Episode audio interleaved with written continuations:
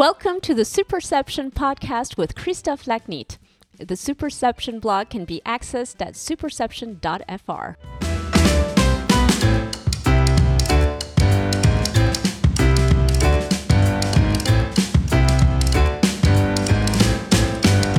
Hello, welcome to this English spoken episode with a French twist of the Superception podcast.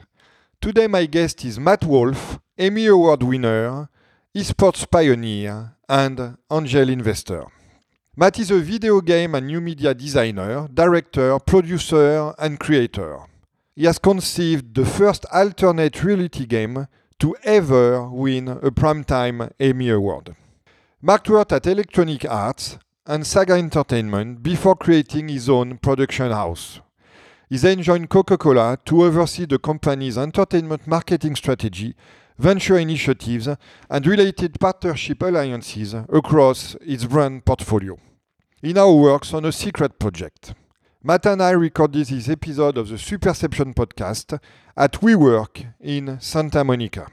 Our conversation revolves around esports, the next big thing in marketing.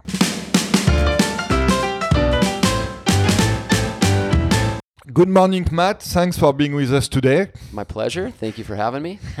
so let's start with your uh, family story first.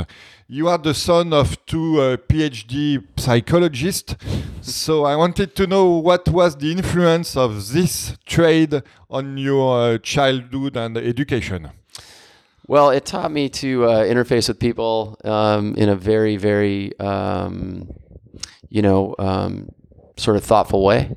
And I've used a lot of what I learned growing up from them uh, and from my family life to be able to navigate um, through social uh, situations and build relationships that are lasting and, and um, ultimately valuable for everybody. So you were raised in uh, California, mm-hmm. Santa Barbara and Sacramento. Mm-hmm. Uh, how did you develop uh, your uh, interest for gaming, and mm-hmm. how did you decide along your your studies and your school journey and so on to work in the gaming industry? That's a great question. I, have always loved games um, of any kind, um, and I've made games, all kinds of games, starting with you know sports and you know twisting new ways to play sports. And I've loved sports. And I grew up playing you know soccer and baseball and football and basketball and all those traditional ones. And then you start to twist those. I love board games. And I played board games a lot with my family growing up and board games are I just call them video games without special effects they're pure game mechanic and I love them and then that turned into video games but you know growing up video games really weren't as cool and as big as they were today um, and there really was no career in games like there is today when I was growing up. So nobody really knew what it was going to become. I just truly loved it. I still truly love the games business. And uh, it's just a natural extension of my curiosity and how I love to spend my time. So, what was your your, your path to, to become a, a producer at Electronic Arts? From from this standpoint that you explained that there was not really uh, uh, a usual or, or a career path to do that at, at the time? Yeah, I, I mean, I, I think I, I headed into video games. My my stepdad said that there was a potential um, career path in gaming, and I, I, n- I never really thought about anybody actually making this stuff. I thought that like, maybe Magic Elves made it or something. I wasn't really clear on it, and then I started to, to, to look into it, and it and I realized that there was an, an industry around it, and it, it was a lot younger and smaller than it is today. Um, but naturally, I, I, gravitated towards it, and I got my first break at Electronic Arts, where they were looking for a marketing assistant, and I um, I used I was substitute teaching uh, junior high school kids. And I used that as a way to say that I was closer to their demographic than anybody else. And I was also really passionate about playing games. So I took those two things and built that story. So that was the pitch. That was my pitch. And I had no, I was up against, you know, MBAs from Stanford and, and, and all these Ivy League schools. And it worked out because I was able to sort of tell that story and come in at it from a very authentic place. I knew the product as good as anybody, as from a consumer standpoint, and I was very close to the demographic. So passion is the best killer. Passion at that point in my particular career was the only thing I could go on because I had no previous experience making video games or marketing video games. And it worked and some really wonderful people gave me an opportunity and you know shout out to Leslie Mansford and the folks up at Electronic Arts that gave me that first break.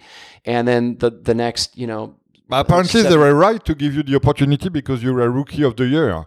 Yeah. So you delivered. Yeah, it worked out, and and I and it was the golden era in that time. I was there for a period of time, just like six, seven years, and during that period of time, there were legends in that business. I mean, and Trip Hawkins was there, and Bing Gordon was there, and I was working next to people that I'd played their video games when I was a kid, and they were working right next to me. So for me, it was an awesome opportunity to really learn the trade from my heroes and the people that I really was amazed with. You know, with their product as I played it growing up. So precisely, what did you learn? What what did they teach you? What what did you learn that you did not imagine you could learn when you were playing with their games? I learned a lot. I mean, I, I mean, the list is too great to go into here, but I think I learned. Um, I, I mean, initially, I learned just you know grassroots uh, and traditional marketing because at the time I was in marketing at Electronic Arts. I learned about business. I learned about you know um, sales and distribution and testing and everything else that goes into making these games.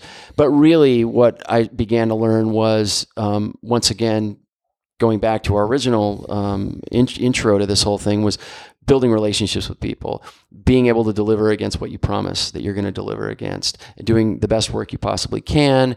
And if you do that over and over again, you begin to build your reputation and you go from there. So I learned that hard work and being you know honest with people and building these relationships ultimately leads to success And then you change. You move from being a marketeer to being a head of development in another studio. Yeah. So at the time, Sega. Electronic Arts was a product driven company. It wasn't necessarily marketing driven. That happened at a later date in the company down the road after I had left. And I wanted to be closer to the metal. I wanted to be closer to steering um, this the product because I had great product ideas, and I knew that the only way I was going to be able to do that was to be able to get on the product development side. So I moved from marketing to product development, and there was this one year where I was doing both jobs. So I was a marketing guy and I was a producer, like an you know an associate, like assistant producer.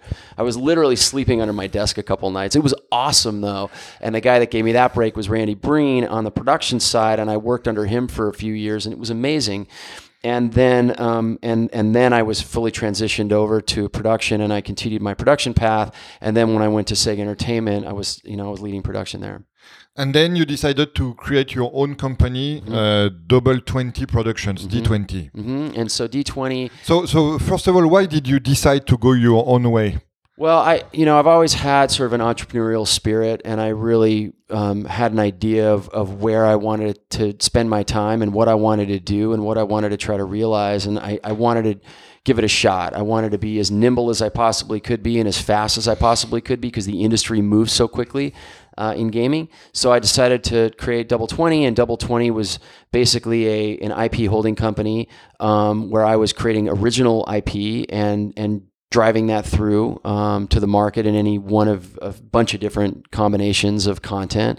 And then the other thing we did was we shepherded uh, large Hollywood IP uh, into games, but we made sure that the games were standalone great games and the IP didn't lean on that too hard and that the IP was also right for the gaming community and authentic to the gaming community so that it wasn't rejected by the gaming community when it got there. So you famously, notably, did that for Bourne, uh, the Bourne movies. Uh, can you can you tell, talk a little bit about that? Yeah, it was great. I mean, I mean, so me and uh, sort of my agent at the time, a guy named Keith Boesky, had a relationship with somebody named Jeff Weiner, and Jeff was is still the executor of uh, of the Bourne estate, The Robert Ludlum. the Robert Ludlum estate, and so um, uh, so we basically created a relationship with Jeffrey, and then Jeff put us in charge of the games side of that world, and then we you know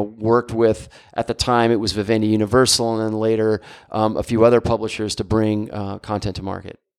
So uh, tell us a little bit about what's difficult in translating a movie into a game and, and, and what's the specific of keeping with the culture, the values, the, the storytelling of the movie and not uh, affecting it in a, in Sure. a negative way.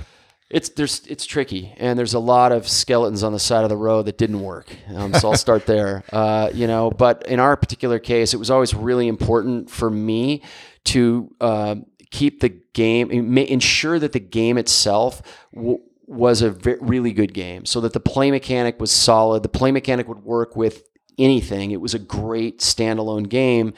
And then in terms of layering story on top of that, you know, I always made sure that the story that was being told in the game wasn't completely derivative of the story that was being told um, in the linear uh, expression of that IP. And so oftentimes I'd like to, I, I, pushed our, our developers to always sort of tell a cosine story. So this was happening, you know, like this beat was happening in a movie and this is the way the movie was going. And, and then the reverse of that, you know, so not, well, not really the reverse, but the coast, like what other story could we tell that felt connected but was different enough to be able to push the story through so that it wasn't completely derivative of the, of the original story. Yeah, so you have to create your own story, but being fully consistent with the spirit and the universe of the of the book, and then the the, the movie in the case of Ludlum. Exactly. So you did that as well for The Simpsons and for Charlie and the Chocolate Yeah. Factory. Yeah. Was it difficult to move to very different universes? Because obviously between Ludlum and The Simpsons, there is kind of a, of a big uh, big gap. Uh, it there there are um, I love the successes, but the failures are really fun to talk about too. Um, and so the successes are, are Bourne, and the success is is Simpsons. Um, that Simpsons game, Hit and Run, was the highest rated Simpsons game I think ever um, that we'd worked on. Um, I believe it still is, but I, I got to double check on that. Um, the the Charlie and the Chocolate Factory one wasn't such a success, and that's because there were um, folks that really wanted to just create a very derivative work, and they wanted to just basically make a, you know, they had an engine, they had a game, they wanted to just slap IP on the top of it, and it was unfortunate. Um, so I think that game could have been better. Um, we knew how to make it better, but it just you know fell in the fell in the side of you know uh, big business, and and and it wasn't the best experience. But well, it wasn't the best game, but the experience actually taught me a lot. So that was that was the good part that came out of that. So what did it teach you? It taught me to uh, you know contractually have a little bit more control of what was going on.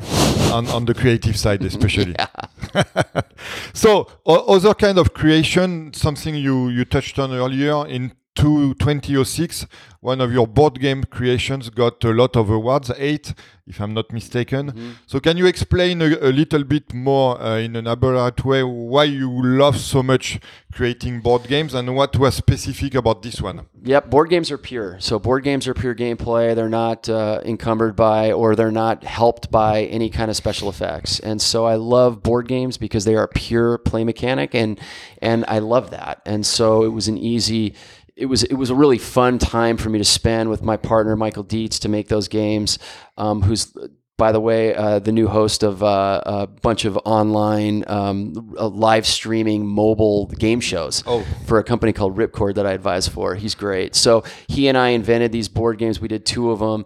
They were great, and it was a real catharsis for me to get back to the basics, to get back to core play mechanic, and really enjoy that while I was also still playing with the video game stuff. So let tell us a little bit about Bubble Brain, the the board game was that, a- that this one got so many awards. It's a really simple idea, something that that um, we played around with and, and came up with. And basically, what it was was we um, there are a bunch of pictures that we took, and then we simply put thought bubbles on top of things, people, or animals.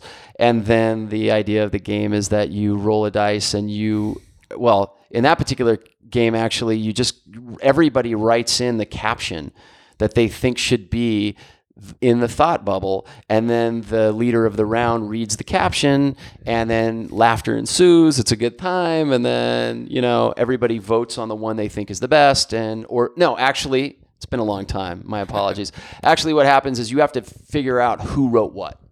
And if you guess who wrote what and you're 100% across the board you get the most points you move your piece ahead and so on and so forth. It's a great game I bet. it's a lot of fun I'm sure. So then you moved to uh, to the Coca-Cola company Mm-hmm. uh, to become head of global gaming. So what was the the move like? Why did you decide to move? Did they come and uh, try to get you to move to their company? How how did that happen? it, it was it was a, it's it was a it took a while. It was a really great Long dance? It was a re- it was a long dance, but it, it was a great dance, and and um, and I love the brand. I'll always love the brand, and and it was it was a, it's a massive global stage, massive logistics and marketing uh, company, and so it was really a, a a very interesting um, step. And I and I will add that my career hasn't exactly been a very traditional career. It's not like I you know climbed up through this ladder and it was a very clean trajectory. I've definitely moved in weird ways uh, to get to where I am today. But this is how you learn the most. It, it, it, I love being uncomfortable. I like not ever being completely comfortable because I think comfort, with comfort comes complacency. So I'm always kind of pushing myself. Along the way, before I got to Coke, I was also playing around in um, an alternate reality world. So taking gaming and storytelling and and sort of amalgamating them in these alternate reality games that were really popular sort of um, in the in the you know uh, I don't know early 2000s and the mid 2000s I guess um, such as Second Life and stuff like this. Yeah, but but more like you know, I love bees, which is a big promotion for Halo at, at Microsoft, and I did one um, uh, around. It was called Fallen. It was around um, uh, like a it was like an ABC uh, movie of the week that I had to tie together these two great episodes. It was like episode one and two were in the summer, and then episode three to the finale was all the way in like the fall, and and I, we had to figure out a way to tie the audience, like keep the the the story topical between those those those two that big gap between the episodes. So I created an alternate reality game that won me the Emmy. So I, I was playing around with some really fun stuff and um, by the time I got the call from Coca Cola, I was ready to for something fresh and brand new. And and um, I, I talked to I was talking to a guy at, at, at Coca Cola who was a young guy who was a superstar at Coke, a guy named Emmanuel Seuge, and uh, he um, had a real sort of head start. And I think I think his uh, I think the CMO Joe Tripodi and and and Emmanuel's you know sort of leadership, a woman named Wendy Clark, they all sort of knew inherently at the time that gaming was a force, and that if if we could, if the company could um, tap into gamers' passions authentically, that it would create these great Coca Cola moments or great moments where we could start to talk about our product and our brand in a really really fresh new way. And so I started talking to Emmanuel and some of the folks at Coke, and it took a while uh, for us all to sort of, you know, sort of see the forest through the trees and sort of figure it all out. But that dance, as you as you were talking about, was critical um, because it taught me that you don't have to rush into anything. It's actually better to take your time and make sure that the fit's right. Ultimately, I spent five years at Coke and it was a great journey and we did a lot of amazing things which we can talk about if you'd yeah, like. we, we are going to talk yeah, about them. but but but i think the big picture on that was finding the right fit is is about gut and finding the right fit is about people. And it the, the journey at Coca-Cola reassured and conf- reconfirmed to me that it's all about people. The brand is is a, is people. It's the people that work at Coca Cola, the custodians of that brand, which really breathe life into that brand, and that's true anywhere. So it's really not about a thing; it's about the people. And so when I was lucky enough to get there, I was working with some of the most amazing people I'd worked with. It reminded me of some of the early years I had at EA, and it was phenomenal and magical. And I'm still really good friends with many people at that company, and then many people have left, and I've continued to be friends with them. So it's a great journey. Was it difficult at the start to move from being an entrepreneur to join such a large organization and move from being a game creator and storyteller to becoming a marketing storyteller, which you had done a little bit of mm -hmm. at EA at the beginning, but after a long period of becoming a, a game creator? Honestly, no. I felt like I had an unfair advantage. Cool. Uh, and and partly that was because I'd already been a storyteller and I'd already, you know, worked in marketing prior. But uh, but beyond that, being an entrepreneur was really where the unfair advantage came because when you're inside a giant corporation like Coca Cola and you've got good air cover, um, your bosses believe in, in in the mission. You've you've sold that to them. They believe in you. They, that, or else you wouldn't be working for them. Um, everybody that you make a phone call to inside the company really has to pick up the call because you work at the company. And as an entrepreneur on the outside, nobody has to pick up the phone. And you're used to that. So it was really pretty fun to be able to get there and be able to make start making phone calls. People automatically had to pick up the phone, take meetings with you, and then it's on you. You've got to be compelling, you've got to be a good salesperson, you've got to know what you're talking about, you've got to be a subject matter expert, you've got to build that trust You've got to be a good communicator. You've got to deliver against it all. And if you can do that, ultimately, I think people become successful. And so it was a great experience. So tell us a little bit about the strategies that you developed for Coca-Cola in gaming. Well, the first thing um, This was is what you were brought. that's what I was brought do. in for originally. The first thing was all my peers in the games space said, "What are you doing going to Coke? What you, what is this? And what games are you going to make? What Coca-Cola game could you possibly make that the world's going to want to see?" And when I got to Coca-Cola, there were people there that said, "What games are you going to make?" And initially, what I had to do was a massive reset. So, strategically, you know, when I was going through the vision and the mission of what I was going to be doing there and starting to socialize that, the first thing I said was, look, we don't make games. We're not a game publisher. Like, we're not doing that. Coca Cola is not equipped to make video games. We don't. We'll never have the budgets the game makers have to do that. We're never going to have that level of expertise and horsepower in house to be able to do that.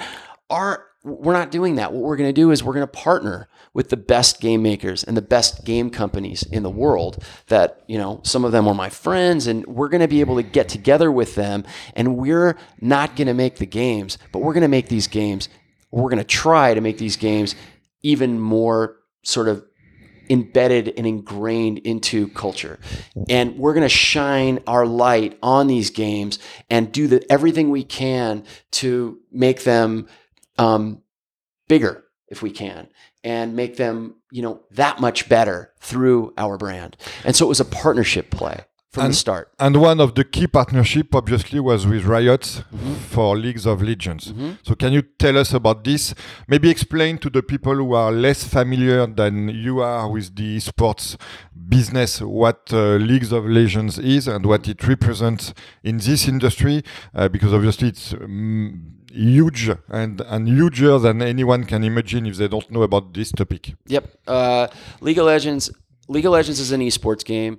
Esports is competitive gaming. It's basically people playing video games for fame and fortune. and not limited, as some people could think, to sports game. It's competitive gaming for any kind of game, not only sports, even though it's called esports. Correct. Absolutely. It is competitive gaming.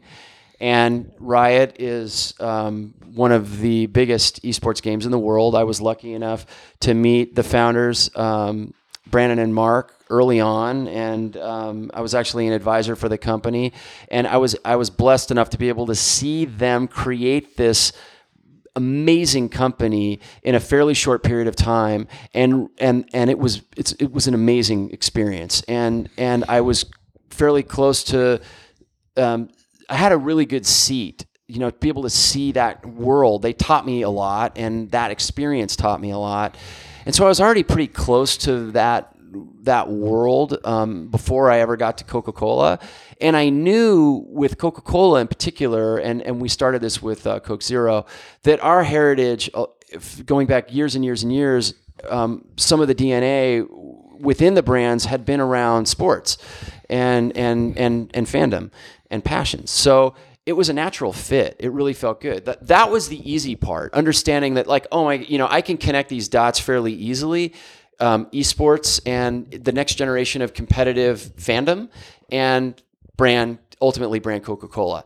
The hard part was convincing um, my own company initially that this was a thing because it was very early. This isn't now where you know you see Fortnite everywhere and you see PUBG and you know now for, you know Riot's become what it's become and you've got Valve and Dota and Tencent's come on the scene. It's it's not it wasn't like that then. It was still a fairly early sort of business. It wasn't early, but for big brand, it was still pretty early. So, you had a lot of education to do internally and Lots. culture change. Yeah, lots of education, and and and I really had to break it down. I, I had this. I, I literally built an animation that that I showed globally to all of our markets and internally that just basically talked about the power of gaming. The fact that at the time a quarter of the world played games an hour a day or more, the fact that gaming wasn't bad, it was actually good, it helped with you know, coordination and socialization, and it was Focus. a social focus, all of that. I created an animation that was a Coca Cola style animation that I used to be able to show people like gaming is not evil. Gaming is not the stereotype of an antisocial, overly violent kid sitting in his parents' basement, you know, thinking about the next bad thing to do. It's everywhere. it's everywhere. And it took a while, but ultimately there was success because of the leadership that I had, because of Emmanuel, because of Wendy, because of Joe, and, and their belief um, that this truly could work, as well as the the the you know the various markets that we had globally that started to believe in this, and it became a movement a little bit. And as we went, and that partnership with our amazing partners over at Riot at the time, and and then other. Um, game publishers like Supercell and our friends over there with you know with Clash and all that, these things became sort of common knowledge. And the markets began to learn how to execute on that and how to activate on that and the rest is history. And we will back we'll come back to that uh, later on during our conversation. You had also some partnership with other kind of partners such as uh, eh, celebrities and artists and, and uh, you notably created a partnership with uh, selena gomez who uh, delivered the most liked Instagram post in, in history. Yes. At the time, now it's the third one. Yep. I've, I've studied that. Yep. Uh, third one because of two babies, uh, Kylie's babies and uh, Beyonce babies. So you Yeah. cannot fight with babies. yes but at the time it was the At most was viewed the time instagram it was the biggest photo. one. yeah Yeah. yeah So wa- was was it a natural extension of your gaming experience to work with artists? And uh, how did it how did it develop and, and grow into your own uh, thinking process? Yeah, I mean, I mean, entertainment's entertainment, and and marketing, um, and and using entertainment brand marketing is is you know sort of a natural sort of offshoot of what I'd been doing. I think in that particular case. Um, the relationship that we had with Selena was was a, a building relationship. It had been there for a while, and it was continuing to blossom. And that picture was just obviously an amazing thing that happened, and uh, and a lot of that work was driven by a woman named Tara Piper who was on my team, and she's done a lot of great work in that space, and will continue to. She's still at Coke actually, so it was it was sort of neat to see that happen, and then we did some stuff with you know carpool karaoke with her, and we continue to sort of move down that road, um, but again, moving from traditional TV, 15 second, 30 second, 60 second spots to these more creative, social media driven, hybridized uh, brand marketing slash content plays, which again were closer to the world that I'd came from. Uh, that I'd come Different from. different content formats, but adapted also to your new audiences Absolutely. of the brand. Yeah. So now you're working on a secret project. So we are not going to talk about the secret project, uh, and you are also uh, being a, an angel, an investor. hmm So can you talk a little bit about that activity, not on the secret one that will be announced when the time comes? Yes. So so yeah. So I'm I'm angel investing now, and I'm I'm I'm fortunate enough to have some really great access to some phenomenal founders um, in areas of business that I'm very comfortable with and and uh, fluent in. So those are companies like. Um, uh, Epics, which is a digital trading card platform, um, and they're starting off with uh, you know with uh, some esports folks and some influencer folks, and I think they have an opportunity to reinvent um, and, and take trading trading content to a whole new level.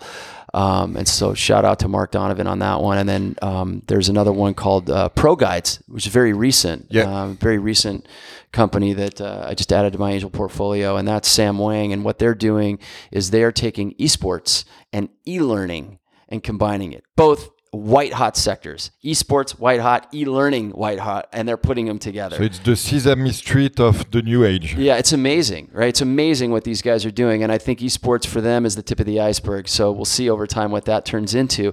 But already they're in a great spot and they're doing really well. Um, there's another company called Ripcord, which is a, a live, sort of a, a, a mobile live streaming platform um, that provides uh, almost a blueprint of how to create IRL content um, for content creators that maybe were traditionally SVOD or something like that. So that's really interesting, and that pins on the success that companies like HQ have had with appointment-based live viewing. So that's an interesting one. Battlefy is another one, and so that's Jason Zhu, and Jason has been doing Battlefy for years. But many people don't know that Battlefy is this amazing matchmaking engine that can match, you know, uh, like skill level players in esports together and sort of turn these these turn these tournaments on. Um, and they run underneath some of the biggest esports games under the biggest publishers in the world. And, you know, they're just doing their thing. And, and I love the pickaxes and shovels of the esports industry because I think that's where a lot of the value is. And the flashy front ended pieces um, are great, but I, I love the pickaxes and the shovels part of that business. Cool. So we we would not want to uh, end the conversation regarding your journey without talking about your Emmy. Mm. Because obviously it's not every day that I get a guest who has had uh, an Emmy. So you won an Emmy for creating the, if I'm not mistaken, the the game for the ABC Family's miniseries Fallen. Mm-hmm. So can you, you you touched a little bit on that about 10 minutes ago, but can you elaborate a little bit on on the game and also on the experience of uh, winning an Emmy? Which yes. is not very common. Yes, I, I, I entered into that with no um, idea that uh, that that would ever be the outcome, which I think is the right reason to get into something, is because you were passionate about um, the opportunity. You do it for the right reasons, right? Um, and so it was what I was talking about a few minutes ago. Basically, you know, ABC had this show Fallen. It was a mini series, and there was a gap between you know episodes. I think it was two and episodes three. And the director for that, um, I, so I'd met Paul Lee, who was at the time president of ABC Family, and later became president of I think it was ABC, um, and a great guy, a real visionary, and then his people. Um, and then I'd ended up meeting the director of the show, a guy named Ed Bates, and his wife Rochelle. And I hit it off with them. I hit it off with Paul. I hit it off with them. And what they brought me in for originally, or what Paul originally was sort of wanting to do, I think, with his team at ABC, was create like some little on screen um, web games but I, I really saw an opportunity to create an alternate reality experience where we um, took some of the impetus of the story, which was about fallen angels and these things called Nephilim, which were giant humans that were outcast from the heavens, and turn that into its own story. And so we created a character that wasn't in the miniseries at all, called Faith Arella. And Faith um, was a a a I don't want to give away anything. I, I suppose I could by now, but yes. but faith faith was basically you know part angel. Uh, ultimately, is what, what's revealed at the end, and she went on a whole global. Um, escapade like this adventure literally around the world and so when i was originally writing the original original concept for this i had different places around the world that were hotspots for paranormal activity, basically. And so I created this really wild framework around the world, and then brought in some production, you know, folks to help, you know, um, put that actual, um, you know, production you know to work and we literally had a crew that went with this actress who played faith around the world to tell this story. And so it was literally a cosine story. It was a version of the overarch story that was fallen, but it was in our own way with our own protagonists and our own antagonists. We had our version of the smoking man. I mean, it was really interesting. And at the end, it it it it literally the end episode literally we are at Mount Ararat in Turkey, um, where Noah's Ark sort of is is you know sitting and we find it and we find giant bones and giant skeletons that Faith finds, and it's revealed that ultimately it, we, we have a whole twist on, on the story of Noah, and it's a really interesting. Anyway, you get me con- talk, talking about content, I'll go forever. But ultimately, which is fine. But it was great. It was really, really fun experience, and I think what we delivered back to you know ABC. Um, was this really rich, great story that a lot of people really got into. And in fact, it was Faith's birthday um, three quarters the way through this thing, and the audience created a giant birthday card. And they sent it around to many, many people that were watching. Everybody signed it and they sent it in to the studio to give to the actress, who then we gave to, and she opened it up in a live, uh, a live. It was like it was their first ever live uh, stream at the at the network, I think, where she was live, and you know we had a whole room full of lawyers. It was wild, and she opened the card, and the audience went crazy because they'd created this thing and given it to her. So we had these really amazing moments where we were able to connect the protagonist with, directly with the audience. It was really a foreshadowing of I think what happens today with live streaming, IRL, um, and even some SVOD stuff with all the influencer community. What's going on with YouTube? What's going on with Twitch? What's going on with YouNow and all these different live platforms. Tell us about the Emmy now. Well, that was the that ultimately that was The conclusion of the adventure. Well, that was that was the that was the, the cherry on the cake. Yes, that was the result of I think a lot of great work and a lot of great hours and a lot of great people going into creating this this content and and um, yes, it won first one at Banff, it first one at the film festival in Banff, and then it, it won in a few different South by Southwest as South well. by Southwest. It had some, and then it went to um, Emmy, and we we submitted it for Emmy, and I I never really ever thought that it would ever even be considered, really. And then I got, I started getting some phone calls, and you know, over you know over the course of that, I remember then being at the Emmys. Um, you know, my seats weren't very close to the stage. you know, so I thought, oh, you know, whatever. But this, Is a, good. this is a great experience. I'm dressed up and I'm here, and that's pretty awesome. and then, and then I, all of a sudden there was a mad rush, and and somebody, one of the proctors, found me, or one of the folks that were organizing it, and they said, you've got to come down to the green room immediately. And I rushed down there, and uh, and that was it. And then I was out on stage accepting an Emmy for this thing. Yeah, I Uh, saw your speech on yeah, YouTube. Yeah, it was it was a lot of fun. Yeah. It was a once in a lifetime opportunity, but hopefully not. Hopefully, I'll be back to win a second Emmy. this is all we can uh, wish for. Yeah. So let's let's move to uh, the uh, esports phenomenon. Uh, can you first start by explaining the, the, the fundamentals? Can you talk a little bit about the history of esports and what this industry, but also this activity represents today? Sure. I mean, the history of esports goes back to Asia Pacific and in particular Korea, really, with with StarCraft and and um, I think some of the early early uh, you know esports. Um, uh, competitions that were happening around that game, specifically around in Korea, and then it was moving, and, and it, it's funny because it, it, it's really the birthplace of it's in Korea. But then, you know, the Nordics adopted that with LAN parties and things that they were doing out there. And Minecraft, And and- which is uh, well, Obviously later, coming from the. Nordics Yeah, as yeah, well. exa- exactly. And, but early on, it wasn't. I mean, Minecraft had. I mean, they weren't even in the frame. It No. was more. It was the Nordics loved this thing. There was there was Dota. There were there were all these different things that people were doing, but a lot of it uh, started to become modded, and and people were modding, which is modifying these games and creating little factions of offshoots of it. But you could see this phenomenon of if you were inside the community, there were people playing video games in a competition, and then there were other people watching. watching. Yeah. And that was amazing. And that's what Brandon and Marc really, uh, to their credit, I mean, I deeply credit them with seeing that very, very clearly, very, very early on. And I remember being in their office when they had maybe six people at Riot.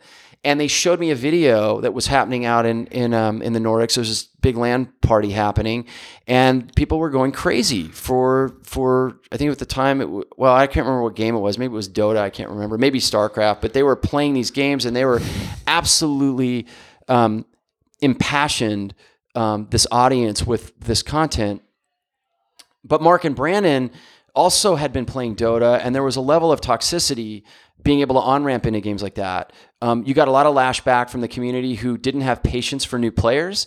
And it was also kind of technical. You had to figure out how to get the mod and you know all that stuff to be able to get in. And they saw a world where they could recreate something like that, um, make the runway much easier for for onboarding people. And their vision was always to remove the toxicity right? So that anybody could feel like they could play and be a winner. And that's the vision.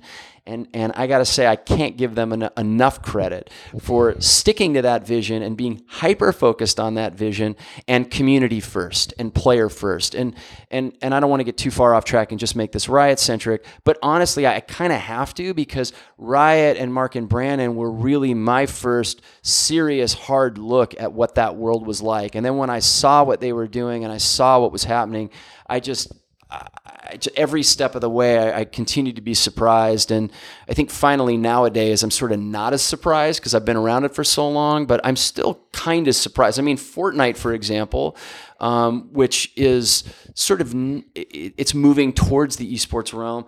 I mean, I heard a stat that that franchise in in, in less than I think two years is now bigger than Star Wars. I, it's a cultural phenomenon, and so and and what Riot and League of Legends has turned into is phenomenal, and it, it just you know it's it's amazing what's gone on here. Yeah, and and and as you said, uh, the, the maybe the most surprising phenomenon is that people not only want to play but want to watch. Yeah. Which is the reason for the success of Twitch yes. in particular, yes, and also uh, Goldman Sachs is, uh, has, has released some data uh, some time ago that said that in 2022 276 million people in the world will watch esports on TV, which is on par with the NFL. They, so, so as you said, this is really a cultural phenomenon. Yes, it, it is, and, and I think it's a good point about Twitch um, because I think Twitch represents uh, what what broadcasting could look like, you know, in the future, where it's live streaming. There's a lot of sort of um, FOMO happening. If you're not there, you're not there, which drives uh, viewership um, yeah, people don't want to miss out. And it also drives perishability. So if you think about the value of I mean, I know we're getting off on a tangent here, but if you think about the going back to marketing and, and, and media buying, if you think about the most valuable ad units still or today in the in the world on live, TV, live events, it's it's sports really, um, which was keeps a lot of the which keeps a lot of the money coming in um, for advertising. Well, Sports 2.0 is definitely esports, but it's also other forms of live streaming media that I think um, I think we could credit largely with some of the work and some of the great content that's coming out of gaming. Um, and you can look at Twitch and you can look at, you know, even YouTube Live and, and now Caffeine and now Facebook Live and some of these things starting to really sort of take shape. And, uh, it's still early though. And also the agreement that Disney signed with Activision Blizzard mm-hmm. to broadcast some of Correct. the games and ESPN. on ESPN, yep. ABC, and so on. Yeah. Uh, and there was also some some data which were released a few days ago that said that uh, esports would be the second fastest growing segment in the media and entertainment industry mm-hmm. and this is for all the reasons that you have uh, mm-hmm. laid out so it's phenomenal and, and and all of that is due to fans and, and fandom and fans passions and the quality of the broadcast and and um, and and and the taste and culture of the next generation of, of viewing consumer so in, in the same educational mode, uh, to help our listeners who are not familiar with esports understand what it is really, can you also explain a little bit what is the league, the Legion Championship Series, which is a little bit the, the Super Bowl or the World Cup of uh, the League of Legends and uh, which full stadiums uh, in yeah. Uh, in in many places, yeah. and which is really impressive. Yeah, I mean their World Finals sells out stadiums in you know five minutes, six minutes. Um, they actually, I think they faster than the Rolling Stone or, or much, U2. You know, much, and and uh, I think there's a rumor. I don't. I'm not sure if this actually happened, but I heard that they they were the only uh, event to ever break Ticketmaster when they did their uh, World Finals down at Staples. Uh, yeah. I don't know, five years ago or something like that. A few miles away from here. Just it's amazing. So a lot of passion. Yes, World Finals happens once a year. Um, and that's where uh, all of the best teams sort of come together to battle it out to reign supreme in that particular game. So in League of Legends, to become the best League of Legends team in the world, um, it's a very it's a very familiar format. I mean, it's it's it's not unlike what you'd see in, in FIFA or you know um, the Super Bowl or anything else. Um, now we're seeing other you know games coming in and doing the same thing. So you've got you know the Overwatch League, you've got you know yes, you've got the international with Dota, you've got um, you know you've got now sort of mobile companies starting to play around in this space too. Um, but ultimately, um, it is a it is a it is a punctuation of the year where teams come together to battle it out, and all the fans want to see. Um, if you're lucky enough to get a ticket, you're there live. If not, you can watch it on stream. So um, let's move a little bit to the marketing angle of our conversation. Mm-hmm. Uh, what do esports bring to a brand's communication and marketing activities obviously we've talked about the uh, the demographic uh, side of things, but can you elaborate on, based obviously on your on Mm-hmm. Sure. your experience at Coke? I think I think it brings a lot. I mean, I think number one, it brings data. There's a lot of data associated with this kind of content, so you can really understand exactly who you're reaching. So it's a laser precision, very surgical, um, and with that, you get a very very clear idea of who you're reaching from a demographic standpoint, which allows you to spend your marketing money in a very very um, surgical way. Uh, on top of that, the fans are incredibly passionate uh, towards the content. So they're very, very uh, engaged, and that's really helpful uh, to a brand if if a brand can successfully activate their brand against that particular event, and, Yeah, and that's the art. Yeah, and precisely, Matt, that was a question I, I was going to raise. Is it difficult for a brand who is a, that is a newcomer in this segment to integrate this community, the community of esports, which we know is very passionate and sometimes not completely open to newcomers? I would say no. Uh, and then I would say yes. So the no is the community is hungry for brands that come in and are authentic to their audience and truly want to be there um, to help grow the sport and and realize fans' passions. Um, so it's not hard for, on that side of the equation. What is hard, it seems, for many brands, is to truly understand the culture and to truly understand how to navigate the waters, um, so that what their activation becomes is additive and valuable to the fans that watch and to the ulti- ultimately to the publishers. Th- that's tricky um, because marketing sometimes doesn't necessarily take a lot of that into account. It can go in, and the programs, the activations can be very sort of, um, you know, ubiquitous or very sort of vanilla, and they're just going to spray down, you know, some marketing money, some some promotions or DME or whatever, and they're going to move their 15 second spot or their 30 second spot, or they're going to do some sort of strange activation that doesn't necessarily um, key into or or or in, Blend into. or blend into or or grab the mind share and hold the mind share and of that audience. Um, and so that's the hard part. So it's it's it's it's a little bit of come one, come all. Welcome to esports. Come on in, have a great time. You'll be one of a few select brands. You're going to really enjoy this. It's going to be really great.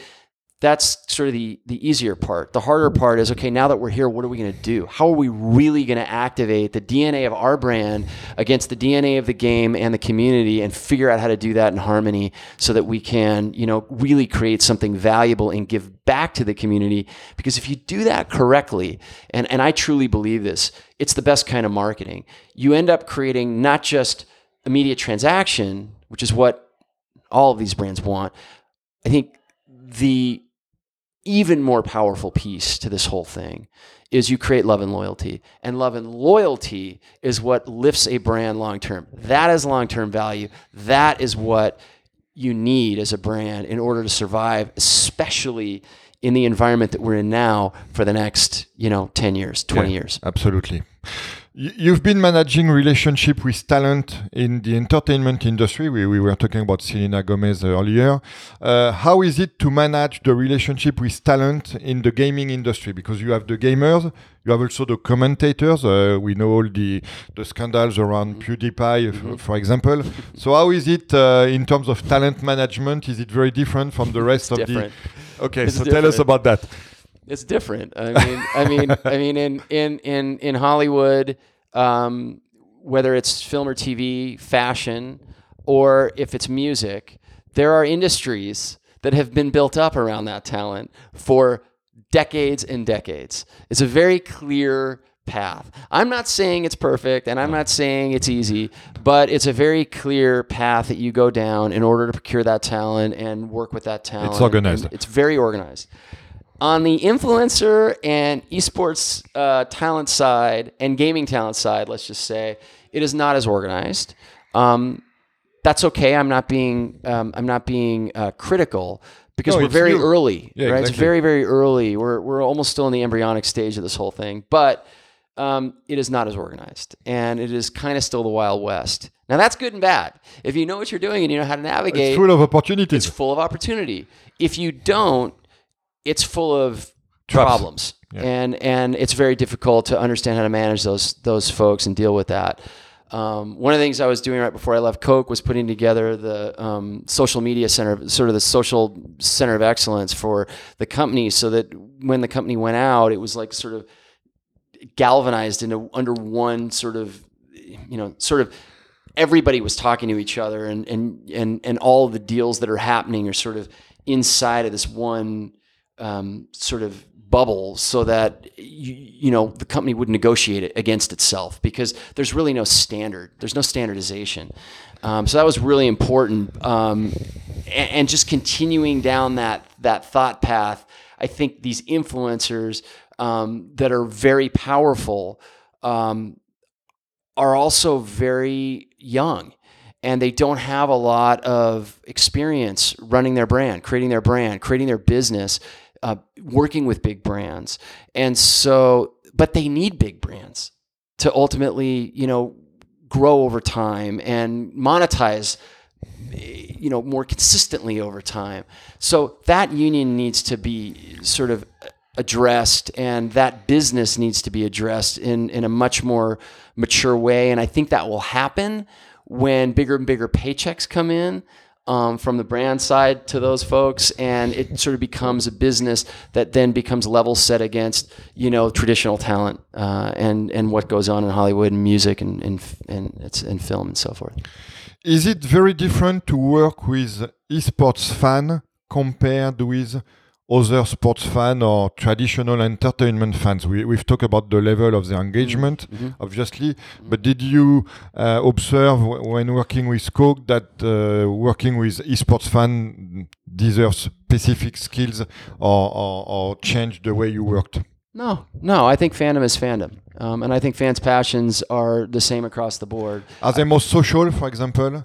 They are. Uh, well, they can be, uh, and certainly they live on those platforms. I think the danger of working in that environment is um, uh, toxicity, and so um, the vocal minority tend to rule the roost in that world. And if they, if the vocal minority says something negative, it's easy to get spooked.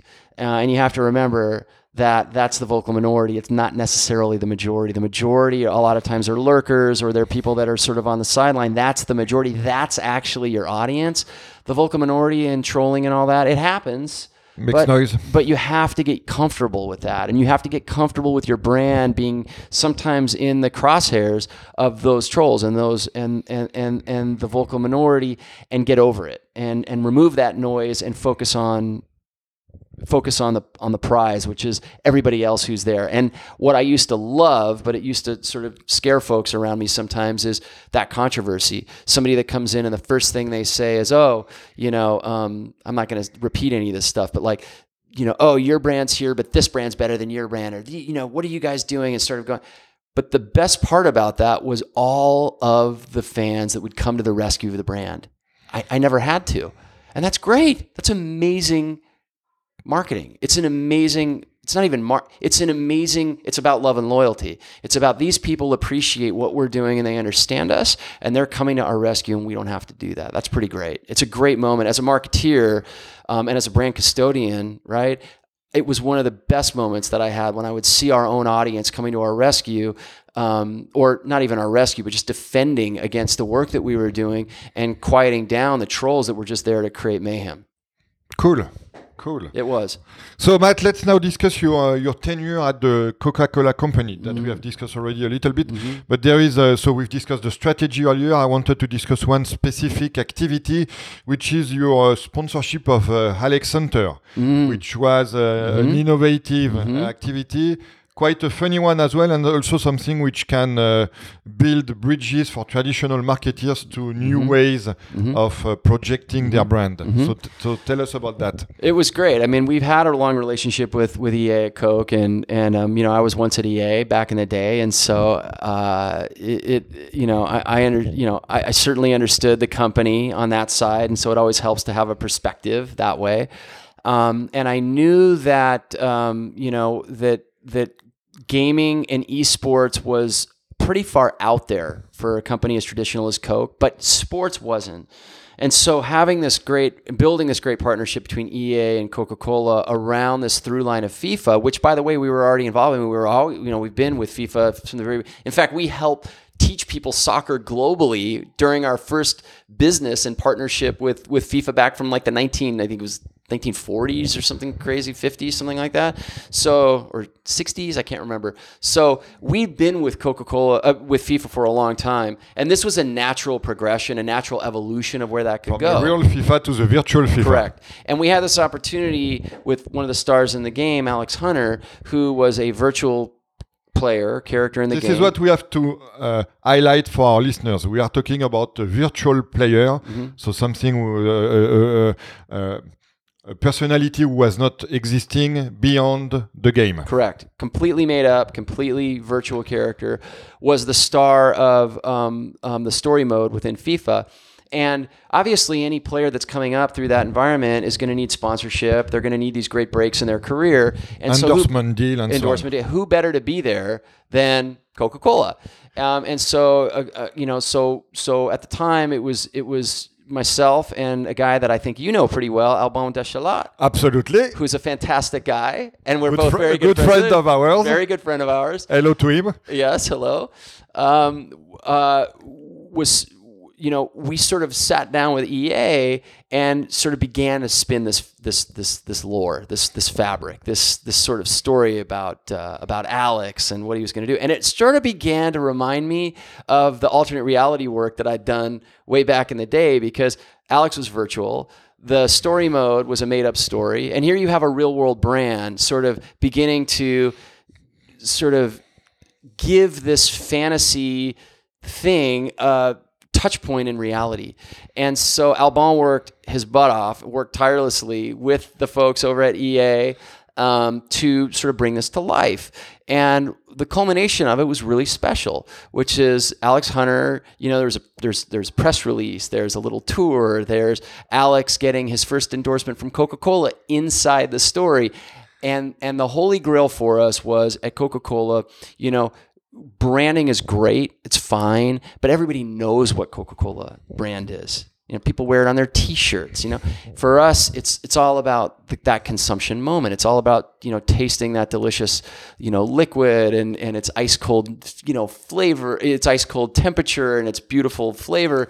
And so we were able to actually do this great drinkable moment inside the game as Alex, you know, took his sip of Coca-Cola.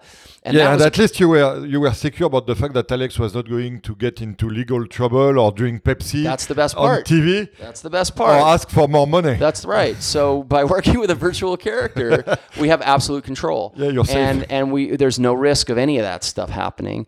And um, it was a really golden moment. And I think that it was it was rewarded with you know great response from um, the fans and great response from the players. Yes, the industry picks it up. Sure, you know, Adweek and Ad Age and, and some of the other um, publications pick it up. But to me, and I think to Alban too, I don't, I don't want to put words into his mouth. He, he, as you know, he has his very own clear opinions.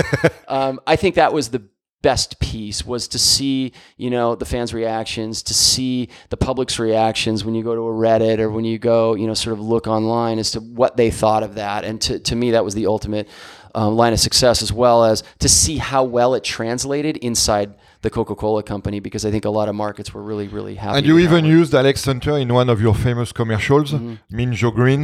So that shows the level of integration that you achieved. Yeah, so that that was that was the sort of the the great sort of tie together that that we were sort of like okay one of our iconic commercials is the Mean Joe Green spot. I mean, we have a few. We have Hilltop, you know, um, Share, Share, you know, all of that. But but but Mean Joe Green is this iconic sports, uh, uh, you know, moment. Uh, this this this spot we did where if the audience isn't familiar with it, Mean Joe's walking out of a football game where he just got you know hammered pretty hard. He's not in the best space. He's kind of feeling defeated. A little boy walks past him. Uh, mean Joe Green's his hero. Um, you know, he, the little boy's drinking, you know, about to drink a Coke, and Mean Joe he sees Mean Joe and he goes, Mean Joe Green. And then he's, you know, he offers him his Coke. Mean Joe takes a sip and is really uplifted and throws over his jersey. And then the commercial ends. Well, we did sort of something similar With Alex um, Hunter. with Alex Hunter, except instead of Alex throwing the kid his jersey, Alex takes a selfie with the kid because that it, social currency is what it's all about today. And then the kid, you know, pushes it out in social media, and we actually use that shot to to to push out and to create even more hype. So it was a pretty great, um, this great sort of moment of sort of old meets new, a great legacy commercial from Coca Cola that are, you know, in the system in our Coca Cola system. It's very sort of s- sacrilege to go reshoot those spots. And to be able to do that in a video game with a virtual character was sort of unthinkable I think at the time. And we convinced and I think again you know hats off to Alban and, and the and the tireless work he did lobbying to you know um, you know um, with us to go do that. But ultimately we got approval and uh, and uh, and and the result was pretty special. So the the integration between the real and the virtual world leads me to my uh, next question, Matt, which is uh, how did what you did in esports feed or teach some things to what you did in your other traditional marketing activities, and how did you in your esports marketing activities learn and feed from the more traditional sports or entertainment activities? What was the uh, the the relationship between both? Well, the through lines are are authenticity uh, and fandom. I mean, I think those are the two key things, um, and everything else is um, either muscle memory from from from marketing or product development and gaming. Um, so you know that stuff is sort of automatic. I think you know how you put a program together, what your strategy is, your mission, how you're going to execute that and pull it through um, to ensure that you're getting maximum, you know, sort of um, um, um, um, uh, uh, attention acquisition, engagement, and retention, and all that. But I think on the on the through line side, the, the piece that sort of really ties these together is um, you've got to be authentic and then you're you you you know for Coca-Cola anyway at the time and it depends on your brand but at Coca-Cola it was all about fandom being in the stands with the fans not being necessarily on the pitch. Now there are great brands that don't have that marketing through line or don't have that marketing strategy. They want to be on the pitch or the, in the field or on the podium right? And that's a very performance based approach. Esports can offer all of that. Um, but again, it comes down to you've got to be meticulous and very clear and very methodical about what your strategy is, uh, what your mission is, what you know, and, and how you're going to execute that, and and bring that to life through your your, your programming against um, or you know the esports in in the esports space. Let, us talk about a little bit about social. What used, what proved to be your best platform? You, you have a, a big number of followers and you have a good level of engagement on Twitter, for example. Uh, you have less success on Twitch, uh, where you created a channel. We can discuss why you Mhm. you created that channel. Uh, if you are able to sustain content on on Twitch and so on. So, what did you learn from engaging on social with esports? Well, well, I remember the day. I mean, I was in my office. We had a choice. I had a choice of which social platforms we were going to use, or if we were going to use all of them, or what we were going to do. But like everybody, or like every new, you know, department in a company, we were limited by resources, and so I made a choice at the time to use twi- uh, Twitter. Because Twitter uh, limited us to a character amount, and so therefore I knew we weren't going to get caught in burdenous costs on content creation, and it was very, very scaled at the time. So we could reach a lot of people. And I was hoping that we could create sort of a really unique call to action situation where if we, you know, communicated something on Twitter, then people would move to action and do something and all that. Um, I was mostly right. The call to action piece is a little tough on Twitter given how the platform works, but but I was mostly right, and it turned out to be a great choice. We were the number one. We we were the fastest growing brand on the Twitter platform globally in 2005 2015, I think, or something, 2014, 2015, something like that. So it really worked. We went from zero followers to, you know, however many we ended up with that year to like, it was phenomenal and it worked great. And so I was able to use that as a headline and everything else to continue to create the excitement in house while I also had this great, you know, followership on Twitter and we were starting to continue to move that. And it was very cost effective because remember, it was 153 characters yeah. at the time. We didn't have to create a yeah. lot of content. Um, other platforms started to come, and, and so you know Snap, you know, came, and and and obviously Instagram um, came, and and then there were the other platforms like the SVOD platforms, for example, um, you know, YouTube, and then live streaming like Twitch. So that those came into frame after, but I, at that point I already had a foundation with Twitter that I had my fan base, we sort of had our audience there, and then we could go explore and experiment with other platforms. So, uh, la last question before we come to the last chapter of our conversation: uh, How did you measure success? What what were the metrics? Did you care about conversion mm -hmm. uh, in particular? Yes, I mean we're a very practical company. We're, we're we had to tie together our, our marketing spend with um, with actual results in the field which is very difficult to do if you don't have new school next gen tools to be able to listen that are vetted throughout any company, right? Well, this is what you said earlier about the importance of data in esports. Correct. And so we used um, some of that data, but um, it's new data. And new data is like, you know, those convers, you know, new, I won't go too far into it. New data requires a whole new approach to education. Um, so first you have to educate on why the data is uh, how they created the data and why that data should be taken seriously. then you can share the data, which takes a long time. So we were we were going down that road and we were doing that and and and and that was moving along and we were having great success in getting that data and putting those great stories together.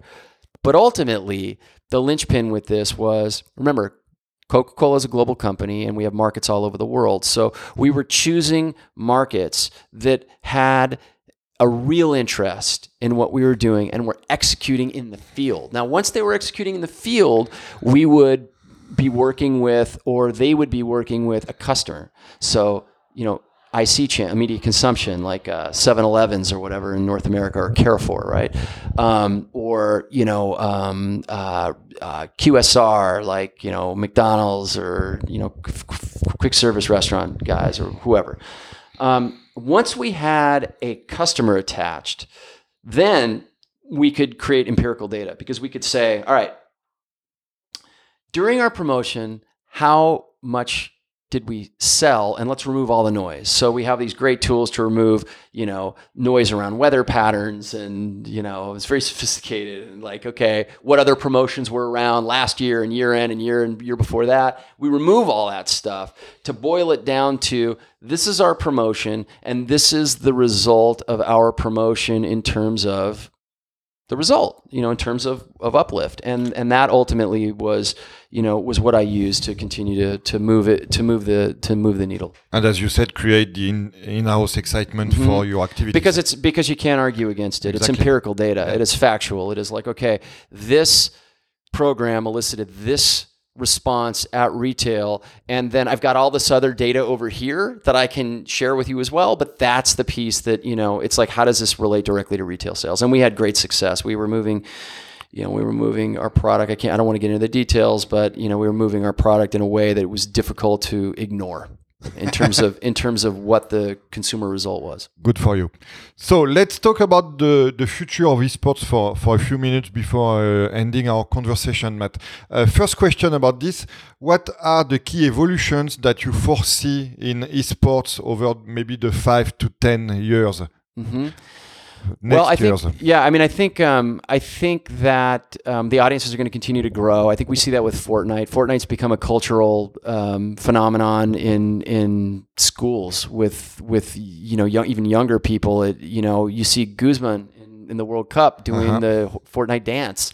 I mean, this is this is pop culture. This is mainstream. You're talking about the world's most viewed sport, yeah. and you have a star from and congratulations, the team that won it all, yeah. scoring a goal and doing a dance that came from a video game. Do yeah. I need to really say anything else? Right? Nope. Incredibly powerful content, incredibly powerful medium that gaming is and has become.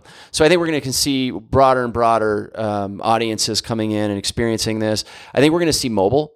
I think mobile um, esports is going to come on the scene. I think it's going to feel a little bit different maybe than some of the more PC driven stuff that you see. But I think I, I really am, am I think it's it's natural. It's a natural progression. So I think that's going to happen.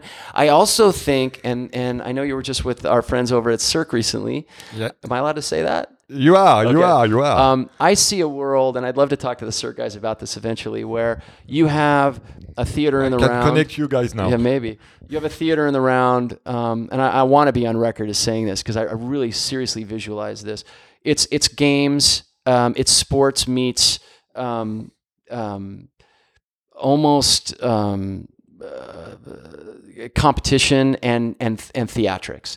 And so I see a theater in the round where in the future monitors like the one in front of us here that's you know a panel that's physical won't quite need to be like that. You know, you can have a hologram happening. You can have a mist with with a hologram put in the middle of it, or you can have a, a, a halo effect of like almost um, Yeah, or- minority yeah. report like monitors where you can see through, but then they can see the stuff on the screen. That's that. This is technology that's available now and will continue to be getting better over time. I see esports athletes. Um, really an amalgam, a morphing of high end athletes, a Cirque athlete, a pro sports athlete with a gamer mind. So that the game is designed to um, to to move people physically around the stage, but it's a game that they're playing. But it's, for example, non-contact. It's still a quote unquote esports video game, and I, I could see that happening. And I, I think things are going to we're going to start to see little tests. And I think over the next you know five you know maybe even you know ten years, you're going to see events like that, and they will truly be a spectacle. Do you see a time when esports will be a bigger activation activation play for CPG companies than traditional sports? Maybe mm, more than the next 10 years about you know, that one? You know, honestly, I, w- I wouldn't go that far. I think th- one doesn't need to eclipse the other. I think they're both incredibly powerful. I think there's something in the human nature, the human condition, that loves seeing contest, combat, um, or or or sport. And I think whether that comes out through um, a, you know a video game through esports or whether that comes out through traditional um, sport on the field. To me, remember going back to my to my core DNA, I love them both. I love gaming generally. I love sports, which I consider a game. I love board games, and I love I love gaming and esports. So to me, there's no difference, and I don't think one's going to eclipse the other. But I think together, um, and I think just generally, esports will become another outlet for marketing and advertising as it fills into its own and becomes as relevant as traditional sports to mass culture. Yeah, which is demonstrated by what you did with FIFA, Alex Hunter, and stuff like that. Um, do you see esports becoming a good marketing activity for B2B companies? Because today it's essentially B2C companies. How do you see B2B companies uh, activating and, and playing with esports? data. That's one thing. Um, and then I think there are, I mean, I'm already involved with companies that are B2B that, again, are the pickaxes and shovels of the business um, that consumers may not even have any awareness of. So I already think that, you know, feeding the esports ecosystem and the companies that are creating esports with other f- technologies. Um, there's another company.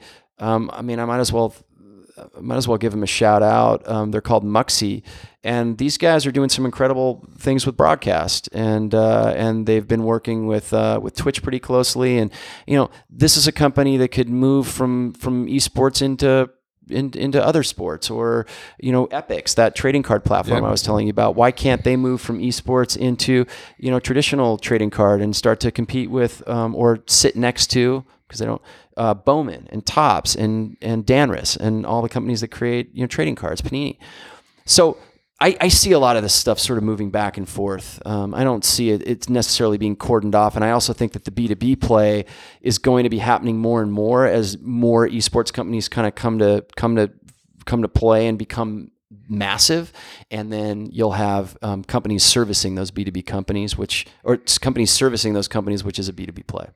Other future-oriented topic, TV.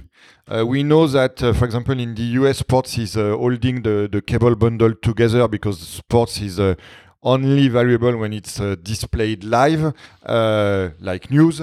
How do you see the relationship growing between TV and esports, obviously, in parallel to the other broadcast mode that we have touched on, which are Twitch and so on? That might be your hardest question.